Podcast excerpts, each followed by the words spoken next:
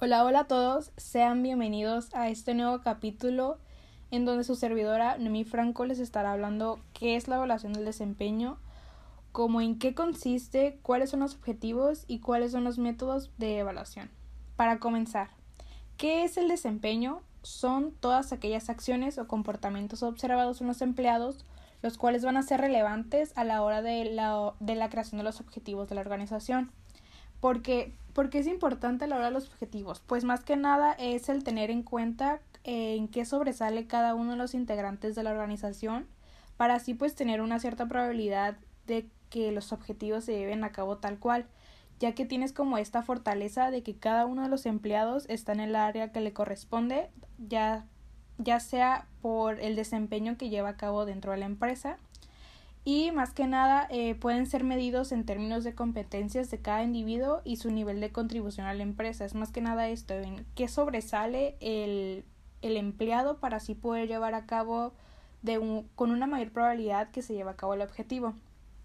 Entonces, la evaluación del desempeño es este instrumento para llegar a mantener una relación de justicia y de equidad con todos los trabajadores. Es tener pues eh, una cierta probabilidad o más que nada como qué tanto desempeñas va a ser como el objetivo que se pueda llevar a cabo con mayor probabilidad. Eh, la evaluación le da al trabajador la oportunidad para hacerse una autoevaluación como también una autocrítica para su autodesarrollo como también su autocontrol. Con ella se va a llegar como a estimular el trabajo en equipo y se procura desarrollar las acciones pertinentes para motivar a la persona y llegar a conseguir su identificación con los objetivos de la empresa. Ah, ¿Cómo se puede llevar a cabo como la estimulación del trabajo en equipo? Pues al momento de eh, tener en cuenta el desempeño de cada uno de los, de los miembros de la organización, pues se va a crear de, cier de ciertos áreas o de ciertos grupos donde va a estar como empleada eh, con ciertas características que va a llegar a que sea se crea una fortaleza dentro de la empresa, entonces al momento de crear como estos grupos o estas áreas, pues se va a tener que llegar a trabajar en equipo y se estimula porque entre ellos mismos pues tienen un mismo desempeño, entonces esto va a llegar a fortalecerse aún más. Y pues más que nada también eh, pues crea este autoconocimiento propio en la persona en que él se dé cuenta el que sí sobresale y que no y en el momento en el que no sobresalgan algo pues también esta parte va a llegar a fortalecer en él o le va a motivar a que pues pueda mejorar en esta área en el cual no se sobresale tanto. Ahora eh, alguno de los objetivos es el permitir condiciones de medida del potencial humano el tratamiento de recursos humanos como un potencial básico, como también oportunidades de crecimiento y condiciones de efectiva participación. Eso es lo que les mencionaba anteriormente, que la parte esta de que no, no son tan o no son tan no sobresalen tanto en una cierta característica o en un cierto desempeño, pues al momento de darse cuenta que no lo lleva tal cual, pues más que nada va a tener esta oportunidad o va a tener una cierta motivación por crecer dentro de esta área. Ahora les voy a hablar como algunos de los métodos de evaluación, los cuales son unos seis aproximadamente. Y el primero está el sistema de estandarización. Este sistema es de gran utilidad ya que corresponde al principio de igual compensación por igual labor.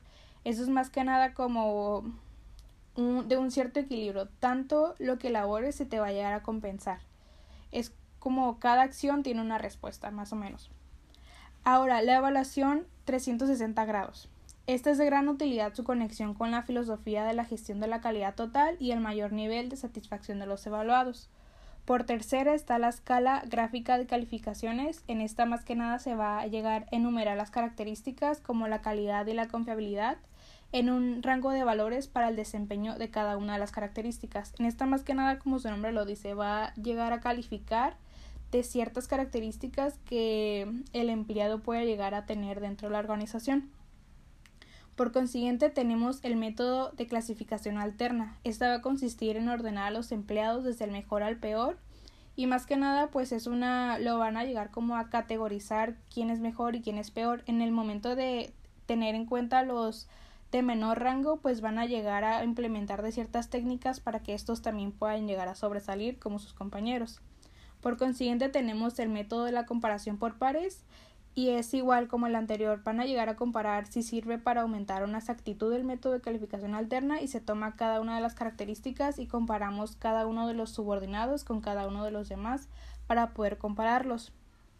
Ahora por último tenemos eh, los métodos de los incidentes críticos. Este método se basa en el hecho de que el comportamiento humano existe ciertas características fundamentales para llevar a cabo los resultados positivos, tanto los negativos.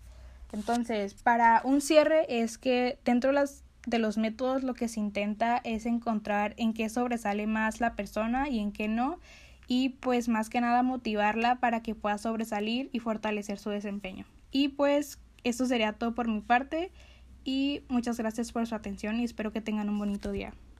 Buenas tardes a todas las personas que nos oyen. Mi nombre es Thierry Martínez y hoy vamos a hablar sobre evaluación de desempeño. Hay beneficios de tener una evaluación de desempeño dentro de una empresa y más que nada son las siguientes. Ayuda a implementar nuevas políticas de compensación, refuerza la toma de decisiones de ascensos y ubicación, es decir, la persona dónde sería mejor ubicarla y en qué área se desenvolvería mejor. Ayuda en la observación de problemas personales que llegan a afectar a la persona en su cargo.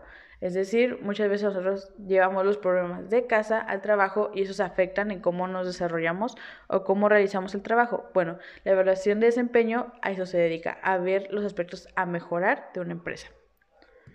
¿Para qué sirve la evaluación de desempeño? Sirve para la determinación y el desarrollo de una política adecuada a las necesidades de una organización. Es necesario que los gerentes, directores, coordinadores y supervisores de la empresa u organización entiendan la importancia y necesidad de evaluar el rendimiento.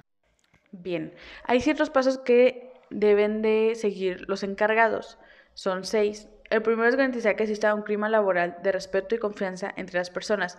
A todos nos gusta trabajar en un ambiente tranquilo, cálido, donde sepas que si cometes un error, tu compañero te va a ayudar sin ningún problema. Proporcionar que las personas asuman responsabilidades y definan metas de trabajo. Básicamente esto es más que nada como el ejemplo del punto A al punto B. En el área de producción le piden a las personas que saquen cierta cantidad de productos o de moldes. Bueno, básicamente es esto. El encargado le está haciendo ver la responsabilidad a la persona y él decide si saca o no el material. Obviamente, si no lo saca, pues recibe cierto amonestación por parte de la empresa y si lo saca antes de tiempo o justo al tiempo, pues la empresa decide si le da una recompensa por su gran trabajo. Como número tres, tenemos desarrollar un estilo de administración democrático, participativo y consultivo. El punto número cuatro es crear un propósito de dirección futuro y mejora continua de las personas. En el siguiente tenemos que debemos de generar una expectativa permanente de aprendizaje, innovación, desarrollo personal y profesional. Debemos de tener en cuenta que las personas deben de ser capacitadas conforme se va actualizando la empresa. Es por esto que en muchas empresas cada cierto tiempo hay ciertos exámenes o cursos para ellos para que vayan creciendo junto con esto y tengamos posibilidad de recibir un aumento o un ascenso. Transformar la evaluación de desempeño en un proceso diagnóstico de oportunidades de crecimiento, en lugar de que sea un sistema arbitrario basándose en juicios.